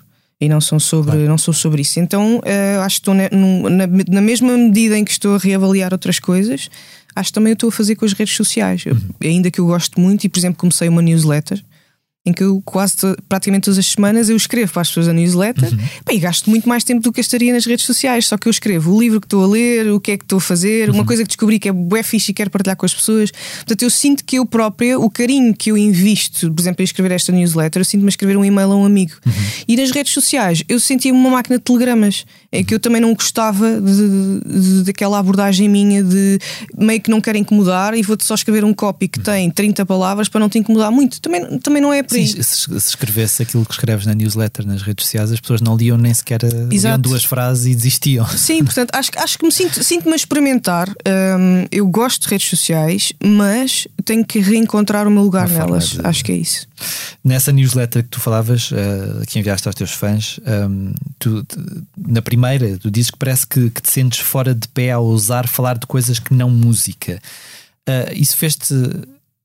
eh, isso levou a alguma auto- autocensura também, a dada altura, tu percebes, é pá, não quero falar disto porque não estou disposta nem com vontade de receber as reações das pessoas a isto. Talvez, eu, eu acho que eu acho que se calhar isto é, o, é uma coisa mais minha do que, do, do que das pessoas eh, que, que possam ler. Hum, acho que é mais, se calhar, a minha, a minha forma de interpretar. Por isso é que eu acho que estes três meses vão ser é bom, porque é, é suficiente para tu deixares de estar, para não estares habituado a fazer qualquer coisa. Esse hábito perde-se e tens que o reconstruir. Eh, e, e eu sinto que. Um, e posso estar errada, mas, mas a sensação que eu tenho de facto é que as pessoas muitas vezes estão a fazer scroll, não estão a ver absolutamente nada. O, o- o investimento é muito baixo. E, e é como tu estás num café cheio de pessoas e tu até tens uma coisa que, pá, que estás super feliz. Para, para- é um livro que tu descobriste, ou é uma coisa que, sei lá, que te aconteceu, que tu achas mesmo fixe, queres contar, mas, mas tá, os, os teus amigos todos à tua volta estão aos gritos e, tu- e não te estão a ouvir. É isto. E depois, se calhar, ouvem só parte daquilo que tu. Exato. dizes e vão lá dizer, tipo, Exatamente. partilhar a sua opinião não informada muitas vezes Sim. ou sobre um assunto que nem sequer. Sim, ou tu sentires que estás a entrar na casa, na casa das outras pessoas e, e, e estás com muita cerimónia. E se calhar tenho, tenho muita cerimónia, em vez de pensar isto é o meu espaço, eu falo sobre o que eu quiser. Eu se calhar ainda não cheguei aí, então sinto-me com muita cerimónia. E acho que preciso romper, se calhar, um pouco com isso e dar-me algum espaço para, para perceber. Eu que gosto de, de- de redes sociais e que isto era tão divertido, porque é que agora não é? E portanto, dar-me esse, esse espaço e, e se calhar sentir-me à vontade com falar de coisas que não são música. Eu acho que, que, provavelmente eh, na fase da, da, da Eurovisão foi a fase em que tu há, há pouco falavas disso, a fase em que se calhar ganhaste mais seguidores, o que quer que seja, com esses mais seguidores. Com esse maior número de seguidores, depois vem, lá está, eh, todas aquelas coisas de que, de, de que, estamos a falar, tipo, eh, que nos cansam, se calhar, nas redes sociais. Há sempre eh, um insulto fácil a sair da, da boca das pessoas que até te seguem e tu pensas, mas porquê é que me estás a seguir se não, se não gostas de mim ou se só tens coisas negativas para partilhar? Mas depois, por outro lado, também há, se calhar, elogios exacerbados por, por outro lado. Como é que uma pessoa, como é que tu lidas com estas? Porque isto é, para nós, eu acho que para a saúde mental de todos nós não é bom. Uh, Por um lado, lidar com, com pessoas que nos tentam agredir de uma forma muito direta, apesar de nem sequer nos conhecerem, e por outro lado, termos também uma série de desconhecidos a, diz- desconhecidos a dizerem-nos. Tu és a melhor pessoa do mundo, és o maior, uh, o, o nosso ego fica ali por um lado, uh, espera, então, mas sou tão bom, mas depois tenho pessoas a insultar-nos. Como é que, como é que nesta uh, fase em específico da Eurovisão, que foi uma fase muito específica da tua carreira, tu lidaste com, com todo este esta enxurrada de, de, de, de feedback que se calhar nunca tinhas tido antes e se calhar não voltaste a ter depois. É assim, foi de facto um chorrilho, tanto positivo como negativo, e muito mais positivo do que negativo. Um, mas um, eu, eu, acho que. Como, como eu, até um bocado a ver com a minha personalidade, como eu também, eh, da mesma, na mesma medida em que os bons não me fazem, meu Deus, levitar, uhum. os maus também não me fazem cair ao chão. Mas uh, é inevitável, tu às vezes ficas um pouco a pensar. Às vezes eu às vezes respondia, porque eu tenho muito esta coisa de responder, respondia quase sempre. Um, e, e, era, era um pouco estranho, mas, mas à medida que o tempo foi passando, uh, portanto, foi aconteceu o festival, depois uh, tem várias etapas, não é? depois toda a preparação para a Eurovisão, depois a Eurovisão, etc. Um, na verdade, passaram meses aí, portanto, vais tendo algum tempo para, para te adaptar uhum. uh, e vais percebendo que as pessoas não é tanto contigo, é mais com elas. E estão uhum. só a dizer. As pessoas esquecem-se que atrás de um, de um handle e de um username existe uma pessoa, não é? Uhum. Uh, é um bocado tu fazeres essa, essa experiência e, pá, e, pessoas que são só más gratuitamente, que também existe, é só hum, bloqueias e segues em frente. É, foi um bocadinho este exercício para mim que nunca. Eu, eu acho que bloqueei, bloqueei, bloqueei, bloqueei pessoas. Um, coisas muito homofóbicas, coisas muito machistas, coisas que, que eram só estúpidas, pessoas a ser mesmo uh, violentas umas com as outras. Mas eu acho que. Hum, é uma aprendizagem. Eu olho para isso mesmo como um, uma aprendizagem. Por exemplo, hoje em dia eu não tenho isso. Uhum. Uh, e sei eu sou muito grata por não ter isso. Ou seja, para mim a questão de, de ter muito, muitos olhos e ter muita. Um, uh, hum, quase muita cobertura mediática não é mesmo uma coisa que para mim não é um plus, uhum. para mim é, é um dos, dos, dos, pontos negativos que eu, que eu, que eu ponho na, na lista sobre em relação a fazer música. Um, eu, eu, há muitos anos que mesmo a trabalhar com pessoas que têm muita visibilidade. Eh, às vezes íamos a restaurantes ou íamos a sítios e eu dizia-lhes: sério, vocês têm, não sei como é que vocês conseguem, Aguenta, têm esta paciência. E nunca foi uma coisa que eu quis para mim.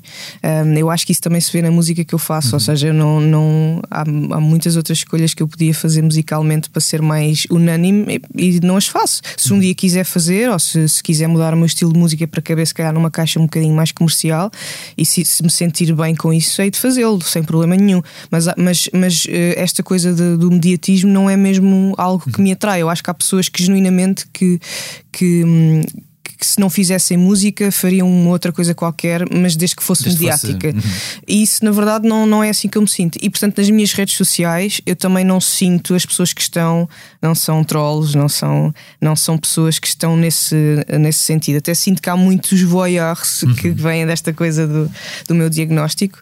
E é, um, e é um lugar geralmente muito calmo. Eu acho que para mim tem mais a ver com é uma coisa que eu não gosto de observar, até em pessoas que são, são meus amigos e que eu gosto muito, mas que nós estamos em constante luta por atenção. Uhum. E então, como estamos a lutar tanto para ter atenção, somos capazes de dizer coisas que não fazem sentido nenhum. Uhum. E tu conheces aquela pessoa e vais beber café com a pessoa. Tu não és, percebes, tu não és é? assim. Porquê que estás sempre assim? Porquê que estás sempre a tentar inflamar tudo à tua volta? Tu não uhum. és assim. Uhum. Um, e eu não, não gosto muito de fazer parte dessa, disso. E essa atenção. Uh, uh mediática exacerbada que tiveste na altura da Eurovisão, obviamente uh, as pessoas têm curiosidade em saber quem é que está para lá da artista, uhum. toda essa atenção dos meios de comunicação, se calhar dos meios de comunicação que estão mais uh, virados para falar e, e, e, sobre e explorar a vida pessoal das pessoas e, por outro lado, os, os, teus novos fãs querer saber quem é que era, se calhar, uma pessoa que não sabiam quem era, quem é Isaura, uhum. que é aquela. Como é que lidaste com essa, com essa um, a dado momento alguma invasão da tua privacidade? Como é, como é que foi lidar com, com esse lado da, da questão? Um, eu, eu, não gosto disso. Portanto, é, é mesmo. Isso, isso, é uma coisa que, em vez de me fazer abrir e, e dar a conhecer, faz-me arquivar e, iluminar e deixar de me apetecer pôr coisas nas redes sociais. Isso tem para mim o efeito inverso. Eu acho que quando tu queres conhecer um artista, tu ouves podcasts como este tu procuras momentos em que o artista pode falar abertamente, em que vais aos concertos, um, vais, vais uh, tentas ir dar uma palavra no final, ou seja, há momentos uhum. apropriados para isso acontecer. As redes sociais tens que perceber um bocadinho que são uma representação muito de um ângulo muito viciado de, daquela pessoa e que eh, não acho que seja, que seja por aí. Eu, na altura, houve, houve alguma invasão de privacidade, não gostei e principal, principalmente quando isso envolve outras pessoas claro. que não o escolheram, não é? À minha volta. Mas acho que acima de tudo. Hum, é, esta é uma, também uma das razões pelas quais eu penso muito sobre isto, que é tu se queres fazer música, que se queres ser artista, porque é, é, se, se, falarmos sobre isto, as pessoas vão te dizer assim, então, mas já sabes que faz parte do trabalho. Uhum. Não, e esta é uma pergunta que eu me faço muitas vezes e tenho esta conversa com muitas pessoas que é faz mesmo parte do trabalho, como os atores e as atrizes, um, faz parte do trabalho esmiuçarem a vida toda deles. Não me parece. Uhum. Um, eu acho que hum, acho que este, este, este, perceber o que é que é o artista hoje em dia e como é que se, que se está e se faz esta, esta, esta atividade profissional é quase um desafio. Mas eu vejo muitas pessoas. Uh, hoje em dia, exatamente como tu estavas a dizer, a falar de saúde mental, ainda esta semana foi o Luís Capaldi a cancelar uhum. a, a tour dele, e eu todas as semanas vejo alguém a pausar a sua vida profissional indefinidamente porque tem um burnout. Vejo pessoas, em geral, quando isso acontece, essas pessoas também pausam uh, o, o facto de porem conteúdos nas redes sociais porque isso é exaustivo e vejo cada vez mais pessoas a sofrerem com questões graves de, de, de saúde mental, pessoas a suicidarem-se, pessoas um, a, a, de facto a, a, não estarem bem. E eu acho que nós, nas redes sociais, um, esquecemos que as redes sociais meio que, que, que conseguem exacerbar tudo isso uhum. e são quase uma lupa uhum. nessas, nessas questões. As pessoas não estão bem, as pessoas precisam dos seus momentos e nenhum de nós está preparado para estar sempre ligado e para depois ver a sua vida exposta. E mesmo não estando exposta, ou simplesmente estar sempre ligado. Acho que há aqui muitas coisas que nós somos meio a, a geração ratinho de laboratório, uhum. nós não sabemos o que é que vai vir daqui, mas, mas as pistas todas à nossa volta é tipo não vão ser boas. Uh, e há muitas pistas sobre uh, as coisas não estarem a correr bem e sobre as pessoas.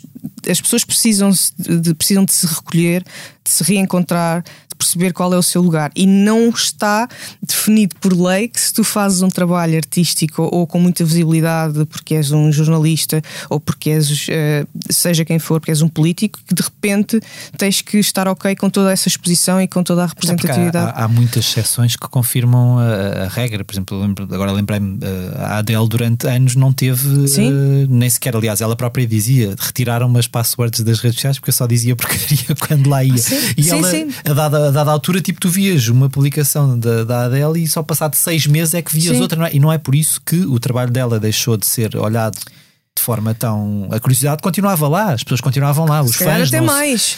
Mas, mas eu acho que isso vai tocar num, num, numa questão, e é uma das razões uh, que, que, pesaram nesta questão claro dos estamos meus... a dar um exemplo de uma artista muito popular Sim. e se calhar um artista mais pequeno claro. precisa dessas ferramentas. Mas eu é? acho que isto vai para além do precisar uh, profissionalmente, nós estamos a começar a precisar pessoalmente. Uhum. Uh, que é uh, como, é que, como é que tu te sentes não tendo esta plataforma?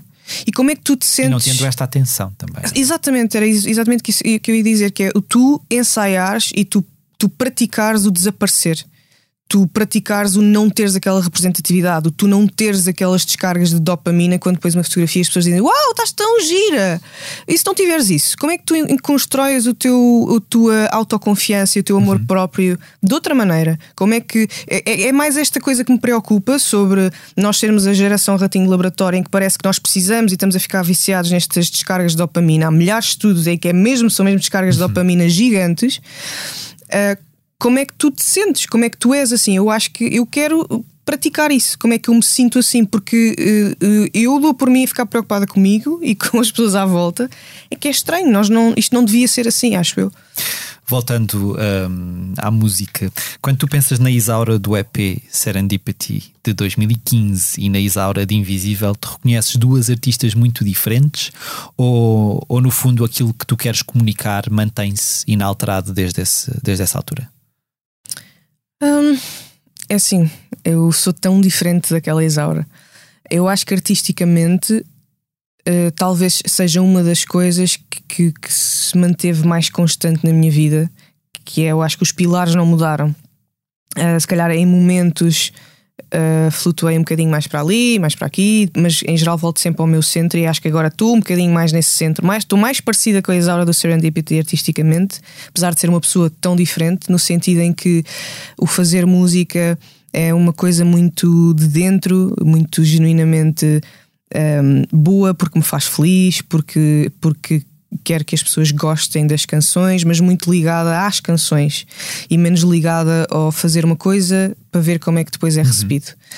Uh, que são dois exercícios muito diferentes e que eu acho que se calhar no Human eu fiz, fiz, uh, fiz algumas canções a pensar como é que seriam recebidas. Um, e, e, e, foi também foi um momento particularmente de, de, foi um desafio grande porque foi a questão do festival e depois lançar o meu disco. Depois experimentei fazer o EP agosto, uh, primeiro em português, ou seja, ali uh, nessa altura do, do Human e do Agosto, eu se calhar experimentei mais, fiz coisas que gostava muito e muito para mim, mas houve ali umas, umas três canções, calhar que foram experiências sobre como é que seriam recebidas. E hoje em dia acho que essas experiências não tiveram muito interesse. Uhum. Portanto, eu acho que artisticamente hoje estou um bocadinho mais parecida com a Isaura do Serendipity do que estou com qualquer uma das outras dos discos. Um, e, e, e, espero cada vez mais poder aproximar-me daquela. Eu acho que preciso mais desta coisa de fazer a música porque eu gosto, sem estar muito preocupada com, com expectativas. Acho hum. que é hum. isso que me deixa feliz. O, o Jardim, a canção que, que levaste à Eurovisão, tem quase 5 milhões de audições no, no Spotify, mesmo não sendo tu a intérprete. O que é que tu ganhas com isso? É, uma, é, é, é, nós falamos muito desta questão de, de que as, as, plataformas de streaming não uh, remuneram como uhum. deve ser os artistas. Eu depois fui ver e, e se calhar a Gone Now é, é a canção que, que, está logo a seguir, que tem, que tem mais de um milhão de escutas, mas depois há canções que obviamente têm audições mais modestas. Como é que o que é que acontece aqui? Vale a pena para um artista da tua da, da tua uh, quer dizer, um artista como tu que tem uh, um público como o que tu tens, que tem não sei quantos, quantos, quantos mil uh, uh, pessoas, quantas mil pessoas é que discutam no, no, uhum. no, Spotify por mês, mas uhum. não tens os números de uma, de uma Adele, ou se calhar não tens os números de uma Namora, ou de, uhum. como é que como é que um artista como tu lida com as plataformas de streaming e o que é que isso traz de bom? Traz bom, obviamente, teres ali, é óbvio que é importante estares uhum. ali, mas em termos de, de, de remuneração, não é? Porque é, é praticamente inexistente. A remuneração uh, para um artista que tenha plays mais modestas e até pode ser uh, um artista que tenha 100 mil, 200 mil, a, a remuneração, 200 mil plays em, por canção, a remuneração é muito baixa, ninguém consegue viver disso há, um, há uma crise gigante um, nesse, nesse sentido. Portanto, não são as plataformas digitais, não é o YouTube onde se Toda gasta. a gente diz que o YouTube ainda, ainda, ainda paga pior do que o Spotify. Ah, sim, e tu gastas muito dinheiro para fazer um conteúdo uh, de vídeo e, e, se calhar gastas, gastas muito mais para fazer um videoclipe do que se calhar gastas para fazer um EP, quase. Uhum. Um, e a remuneração é muito, é, é muito baixa. Uh, aquilo que, se, que sempre se, que só que se tem tornado interessante né? é, é os momentos em que tu estás em que estás concertos e estás com, com as pessoas, se calhar a tua merch, fazer coisas específicas para o teu público. Um, mas, mas lá está, a minha. Em relação ao Jardim e à Now e a essas canções terem mais, mais, mais plays, imagina, eu não gosto, eu não acho o Jardim uma melhor canção porque tem 5 milhões de plays. Uhum do que é uh, outras canções que eu tenho neste disco, claro. como por exemplo A Noite Não Conta. Uh, ou seja, eu, eu, da mesma maneira que eu, se for preciso, vejo uma canção que tem 100 plays e eu penso, uau, esta canção é, é absolutamente incrível. Sim, não é para ali que mede Exato, eu, eu, acho que uh, as plays não, não é, é bom porque uh, hoje em dia há muitas oportunidades que, que, que, estão dependentes de quantos plays tu tens, quantos uh, ouvintes mensais tu tens, quantos seguidores tu tens, portanto vivemos nisso, no mundo quantificável. Mas um, é, é, nós sabemos que isso, isso é relativo, ou seja, tu também podes ter muitas plays porque tiveste um destaque muito grande numa playlist uhum. e é assim que, que playlists editoriais tens essas plays todas. Eu olho para isso com, com um bocado de, de tento distanciar-me um bocadinho, porque hum, número um, não se consegue viver disso, portanto não é assim tão importante. E número dois, o que é mesmo importante é a relação que tu constróis com, com, com as pessoas. Um, nós ainda vivemos também num país em que precisa muito da rádio, por exemplo, em que é fundamental um, as rádios passarem as, passarem as canções dos artistas e, e darem-lhes esse espaço.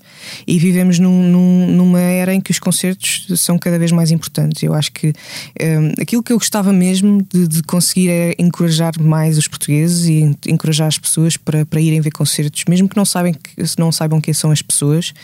Um, compreendo que isto, nós na pandemia ficámos todos um pouco diferentes, a nossa relação com, com sair ou ir para sítios ficou diferente e acho que ainda não voltou ao normal e, e é, é, importante as pessoas, as pessoas irem ouvir. Agora, no que diz respeito aos números, eu, eu tento desligar-me um bocadinho disso e tento que isso não me cause uh, angústia nem, nem, nem ansiedade, porque o sucesso não se mede por eh, audições. Sim, sinto, sinto, que, sinto que se mete só em parte, sinto que não, não, não é transversal, porque depois tu também compreendes como é que isso funciona, que é, que é algorítmico, que existem oportunidades que, que há há playlists editoriais e que nem sempre tu tens acesso como gostarias ou destaque gostarias. É, é, é, assim. E depois há milhares de músicas a sair todos os dias. Claro. Acho que, é, acho que o, aquilo em que eu me foco é na relação que eu tenho com as pessoas que ouvem as minhas músicas. Uhum. Mesmo que seja um público de nicho, que se calhar é o sítio onde eu me sinto melhor é ter um público de nicho. Uhum. Tu há bocado já falaste disto, estudaste biologia celular e molecular, fizeste um mestrado em comunicação e trabalhas, ou trabalhavas até há pouco tempo, em marketing ligado à ciência. Uhum. Quão fácil é construir esse percurso em paralelo com um, com fácil ou com difícil é construir esse percurso em paralelo com, com uma carreira musical? São duas áreas muito distintas, não é? Sim, olha, para já é, é, a razão que me permite dizer e responder, eh, que me permitiu responder à pergunta anterior, Exato. como eu respondi, que é tento que isso não me cause angústia, porque se eu tivesse que, se eu vivesse só da música, eu teria que tomar decisões diferentes e se calhar mais consensuais no que diz respeito ao trabalho que eu faço. Criativo. É? Eh, criativamente noutro, noutro registro para poder um, ter um público mais abrangente e de facto monetizar de outra maneira. Um, mas, mas eu, eu sinto que hum, essas duas áreas para mim são, são, muito, são ambas muito criativas, mas mesmo assim uh, mexem em zonas diferentes, uma muito analítica e uma muito emocional. E eu genuinamente gosto das duas coisas. Uhum. Um, gosto de fazer as duas coisas, permite-me olhar para a música com o carinho e todo o resguardo que eu lhe dou, em que eu isto é o meu sítio seguro e o meu sítio sagrado, em que eu não vou fazer uma coisa que não, que não que se calhar não gosto tanto, só porque vai vender mais. Permite-me ter esse, esse conforto, pode desaparecer, posso mudar posso decidir, não, a partir de agora vou só fazer música com tudo o que isso acarreta. Mas tem sido positivo nesse sentido, porque dá-me essa, essa calma. E a música é como se fosse, é uma luzinha. Eu vejo, eu, a forma como eu vejo a música é como se eu tivesse, é uma luzinha que eu tenho aqui dentro. E, e eu não quero estragá-la. Eu já senti em, em, alguns momentos essa luzinha mais apagada. Uhum. Um, e, e, e, eu posso ter, posso ter um público de nicho, mas essa luz ser imensa e fazer-me tão feliz um, e depois transparecer nos concertos. Eu, nestes últimos dois concertos que fiz, a mostrar o invisível, nos dois concertos, eu no final doía-me a cara de sorrir, uhum. doía-me fisicamente. E essa sensação é que para mim é, é, é, é, extrema, é muito valiosa, ou seja, é impagável. E portanto, eu, esse, o meu trabalho em marketing digital é muito criativo, mas é muito analítico. E eu gosto muito, eu venho daí também, venho, de, venho da ciência, venho de olhar para números e venho de vem de, de, de, pensar os problemas de outra maneira e acho que me dá alguma até me dá alguma estrutura para mesmo na música em relação a certas decisões ou ser um pouco mais giro muito bem os meus, os meus projetos por exemplo do ponto de vista de estúdio como é que vamos fazer isto e os timings sou uma ótima gestora de projeto por exemplo porque acho que, acho que vem daí. Portanto acho que me dá ferramentas para estar bem na, nas duas coisas Houve momentos em que foi muito difícil. No Festival da Canção tirei férias, uh, gastei as minhas férias todas para estar no Festival da Canção. Às vezes é difícil de gerir, mas eu acho que vale a pena poder ter esta, este, estes mundos separados. E se calhar nunca tiveste de lidar com aquilo que, que eu falava com o Prof. Jam há, uma, há umas semanas de, uh, de, dos pais tentarem de alguma forma dizer pá, tens de arranjar um trabalho a, a sério, Sim. entre aspas, não é? Essa, essa questão nunca, nunca existiu porque que continuamos a olhar para, para, a música sim, sim. como. Para as artes em geral, né? é uma coisa super incerta, mas, mas eu quero esperar, espero e estou em crer que à medida que os anos vão passando, também a, a cultura seja um pouco mais reforçada e, e, e que, que, haja mais investimento e que as pessoas possam ir mais, porque as pessoas precisam ter poder de compra para poder ir, uhum. ir ver cultura. Um, vamos ver. Esse regresso aos palcos que tu falavas uh, há pouco, obviamente foi um reencontro com, uhum. com o teu público, ou com um novo público, se calhar também, mas se calhar também foi um reencontro com, contigo enquanto artista, ou até se calhar, pergunto eu, um encontro com uma Isaura nova e diferente em palco. Acho que sim. Acho que é uma, uma Isaura que está mais. Um livre, leve e solta, como dizem os meus amigos de Alva, uhum. um, no sentido em que, sei lá, eu, eu fiz o invisível um, mesmo para me fazer muito feliz. E a, a mim e aos produtores que trabalhavam comigo e que trabalharam comigo. Um, e, e, eu acho que agora em palco a minha preocupação é estar muito feliz e os músicos que estão comigo estarem muito felizes. Eu acho que isso se nota. E não sei, há, nesse sentido há qualquer coisa que mudou em mim em que se calhar eu estou mais numa de que só me quer divertir. Uh, e portanto, principalmente nos concertos, uh, muito, do, muito, muito dos, dos, nervos ou de tudo, todas essas coisas acho que desapareceram. E, e eu estou tão feliz por estar a fazer aquilo. Isto de acabar com dores na cara é real e dói muito de me rir. Mas é um daqueles momentos em que eu, acima de tudo, estou só muito grata por, por estar ali e por estar a fazer. E, e, os planos para os próximos meses está a ser fácil conciliar estas eh, duas agendas em paralelo Sim. que tu tens de. Porque eu, aquilo que eu mais gosto e mais detesto em mim é estar sempre a organizar e a pensar tudo. Então, uh, eu, eu, por exemplo, a próxima canção a sair em setembro, que é a canção que encerra o, o Invisível, é um dueto. Um, que em princípio sai final de setembro ou início de outubro, alguns ali. Portanto, essa canção já está a ser mixada agora, já está, já está perfeita, encerrada, está tudo gravado. O videoclipe já devia ter, ser, ter sido gravado. Como estamos com tempo, foi adiado para o final do mês de julho. Estamos com. Ou seja, pronto, é, eu agora. Eu tento fazer as coisas mais planeadas, dar-me o uhum. menos de ansiedade possível, mas fazê-las bem e fazer essa gestão. Sou uma boa gestora de projeto, eu acho, porque uh, no fundo consigo, consigo, consigo ir garantindo que as duas coisas são feitas e, e não me sentir a falhar nem de um lado nem, nem, nem do outro. Mas acho possível de fazer.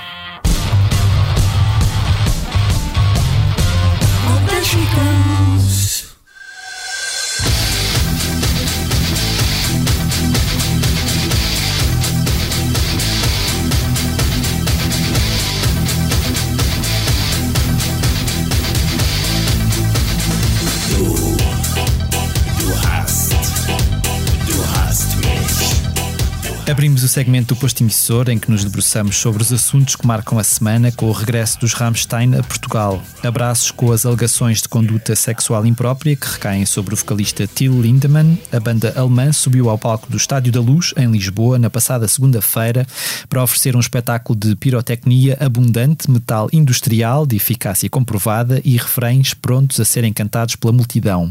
Num artigo assinado por Hugo Giada, com fotografias de José Fernandes, que pode ser lido no site site da Blitz, encontramos alguns testemunhos de fãs sobre a relação que mantêm com o grupo à luz dos acontecimentos recentes mas também, claro, a descrição uh, do que se passou em palco no decorrer de um espetáculo que juntou algumas das canções mais emblemáticas das três décadas de atividade do grupo berlinense, de Mutter a Deutschland, passando por Du Hast, Mein Teil, Radio ou uma mais recente Zeit. Também no site da Blitz pode encontrar alguns vídeos do concerto dos Rammstein captados por fãs no estádio do Benfica. Isaura, eu não te vou questionar sobre os Rammstein, não sei se, se é uma banda que te dirá alguma coisa, mas aproveito para te, para te perguntar como é que tu lidas com quando, quando um artista de quem tu gostas uh, se vê envolto uh, em, em, acusações uh, deste uhum. género ou, ou, ou, outro tipo de acusações, como é que tu lidas com isso? essas questões, esse lado pessoal mancha a imagem que tu tens do, do artista? Consegues separar a arte de, do, do, do seu, uhum. da pessoa que, que a faz?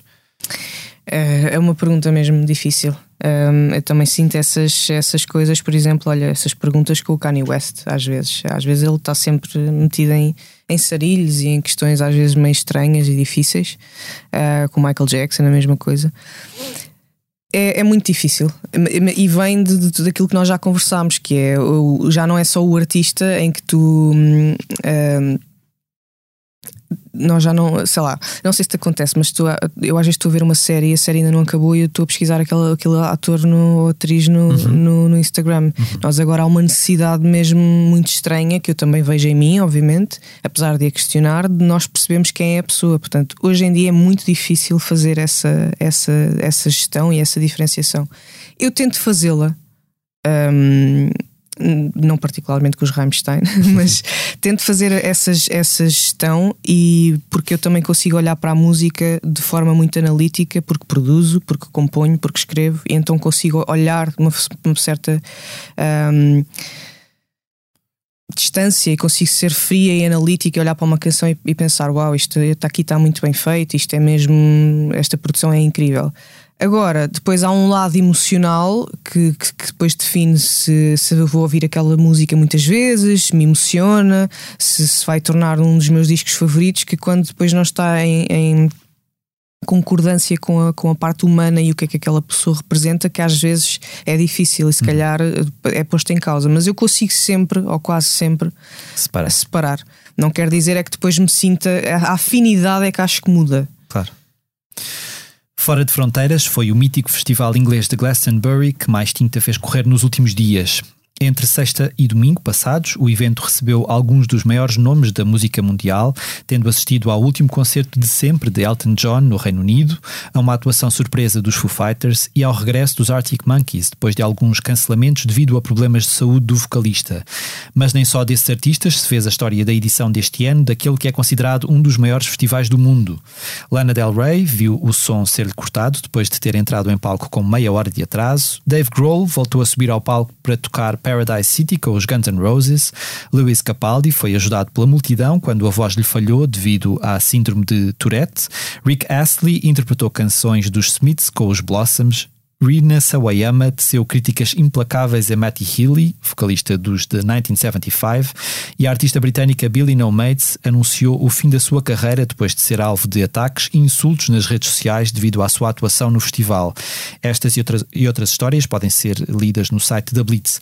Qual é que é a tua relação com festivais, Isaura? Tu, há algum festival a que vais de forma assídua? Já foste a Glastonbury, por exemplo? Não, nunca fui. Eu acho que festivais fora do país só fui eh, a dois festivais em Londres. Mas eu gosto muito de festivais.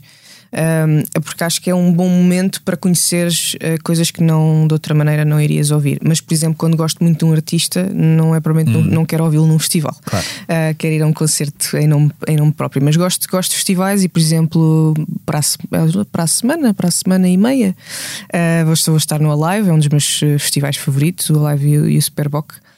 Um, e, e, e gosto também muito de tocar em festivais. Ou seja, gosto de, de Estar ir do lado conhecer. de- Exato, acho que é, um, acho que é espetacular para, para, para conheceres eh, artistas que não conheces e depois, do ponto de vista mu- musical, sendo artista, Para, te expores a um público que também não te Sim, conhece. e é muito. conhecer. Os meus concertos favoritos que eu dei até hoje foram, foram sempre em festivais. Hum. Um, mas sim, gosto, gosto, gosto de ir por esta coisa de ser confrontada com um trabalho que não, que não nunca iria ver. Oh,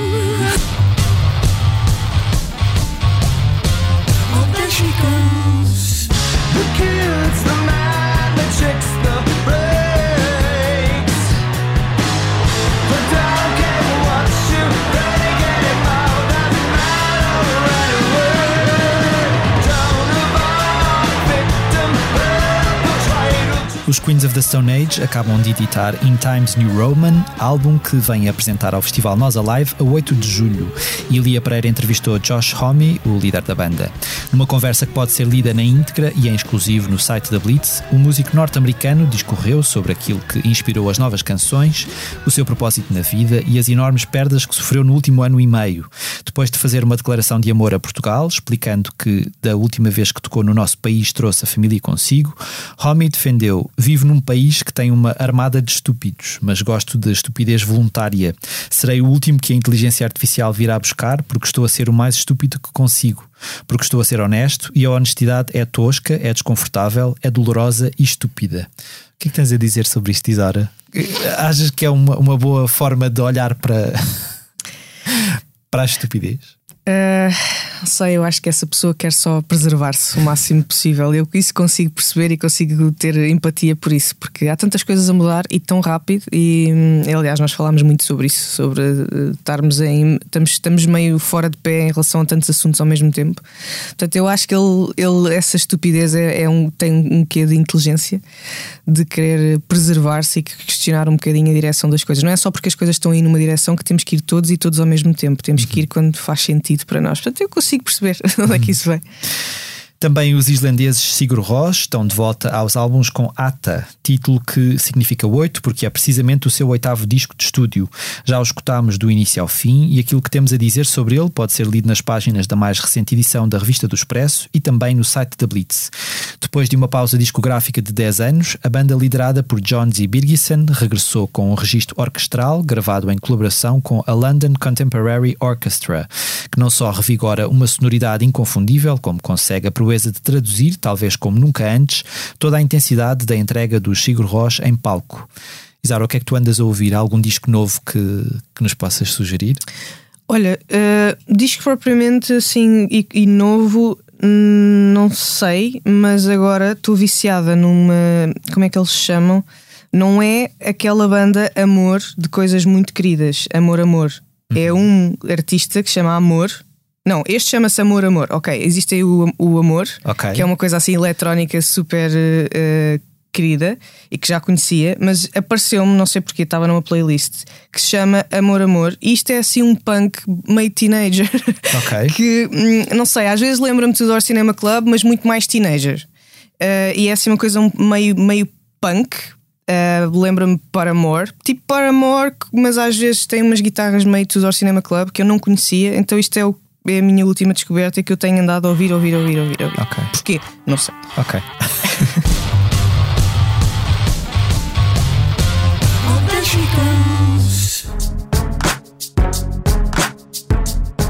Go, go, go, go, go, go, go, shorty. It's your birthday. We gon' party like it's your birthday. We gon' sip a like it's your birthday. And you know we don't give up, cause that's your birthday. You can find me in the club. Com os festivais já a todo vapor, a próxima semana será de muita animação em palcos portugueses.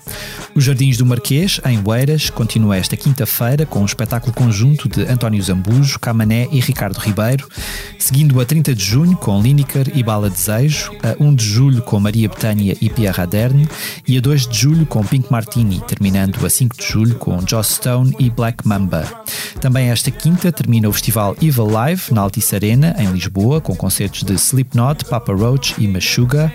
O festival Afro Nation, na Praia da Rocha, em Portimão, recebe esta quinta Wizkid, Little Sims e Azake. E a 30 de junho, 50 Cent, Davido e Soraya Ramos. O Festival Med, em Lolé, arranca igualmente esta quinta, com atuações de Amadou e Mariam, Horace Andy, Sara Correia e Clube Macumba. Continuando a 30 de junho com Kabaka Pyramid, Nicola Conte, Pedro Mafama e Bandua. E terminando a 1 de julho com Sétima Legião, Omar Suleiman e Bateu Matou. A 30 de junho, as Warpaint sobem ao palco do Hard Club, no Porto, e Mário Lajinha, Pedro Burmester e João Barradas juntam-se para homenagear Bernardo Sassetti no Auditório Municipal Rui de Carvalho, em Carnaxide, repetindo a dose no dia seguinte. Também a 30 de junho e 1 de julho, Andrea Bocelli canta na Altice Arena, em Lisboa, com a convidada especial Cuca Roseta. O Festival Lisbonne decorre entre 30 de junho e 2 de julho no Jardim Cal do Amaral, em Monsanto, contando com atuações de Jungle no primeiro dia, Sister Sledge, Freddie Gibbs e Gui Borato no segundo, e Molinex e GPU Panic e Kokeshi no último. O Small Summer Fest, que este ano se muda da Ericeira para o Parque de Campismo do Inatel, na Costa da Caparica, recebe a 30 de junho Pop Can, Aya Nakamura, Prof Jam e Bárbara Bandeira, e a 1 de julho Bispo, Ian Dior e Missy Miles. A 2 de julho, os Royal Blood tocam no Campo Pequeno, em Lisboa, e Bia Ferreira no Fórum Luísa Todi, em Setúbal. O festival Rolling Loud arranca a 5 de julho, na Praia da Rocha, em Portimão, com Travis Scott como cabeça de cartaz. Mais à frente, a 5 de agosto, Isaura, a nossa convidada da semana, atua no festival N2 em Chaves. Há mais concertos que possas já divulgar, Isaura? Ou... Ah, Coimbra e Porto, alguns em outubro, mas, eh, mas ainda não posso assim. Ok. Acho que vão ser anunciados em breve. Ok.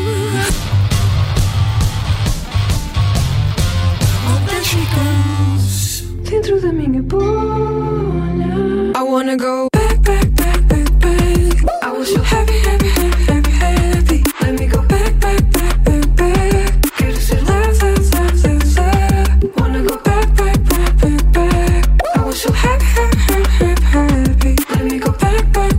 Chegamos assim ao fim de mais um posto emissor. Agradeço de novo à Isaura por ter eh, aceitado o nosso convite. Obrigada, eu gostei muito. Os temas de abertura e conclusão do posto emissor são da autoria de Legendary Tigerman. Eu sou Mário Rui Vieira e a edição multimédia esteve a cargo de João Luís Amorim. E terminamos, como é hábito, com uma curta leitura da nossa convidada. Isaura, o que é que nos trouxeste? Isto vai ser um bocado estranho ler isto. Ok. Mas é de um livro que, que, que eu ainda não li todo, estou a gostar muito, mas já li outros livros do Matt Haig eh, que gosto muito. Ele escreveu um livro muito conhecido agora que é o The Midnight Library, por exemplo. Ok. E ele tem assim livros com textos pequeninos. Então tem um que achei muita graça, então eu vou ler, mas isto vai ser estranho muito rápido. Diz assim: Como ser feliz? 1. Um, não se compare com as restantes pessoas. 2. Não se compare com as restantes pessoas. 3. Não se compare com as restantes pessoas. 4. Não se compare com as restantes pessoas. 5. Não se compare com as restantes pessoas. 6. Não se compare com as restantes pessoas. 7. Não se compare com as restantes pessoas. O posto emissor tem o patrocínio Heineken Silver. Ganha prémios ao teu ritmo com as Heineken Silver Sessions. Bilhetes para Nós Alive, Brunch Electronic, Neopop e ainda cartões Vale Fnac. Como? É muito fácil. Compra uma Heineken e habilita-te a ganhar prémios diferentes em cada semana até 31 de julho. Participa até 31 de julho em heineken.pt e habilita-te a ganhar prémios ao teu ritmo.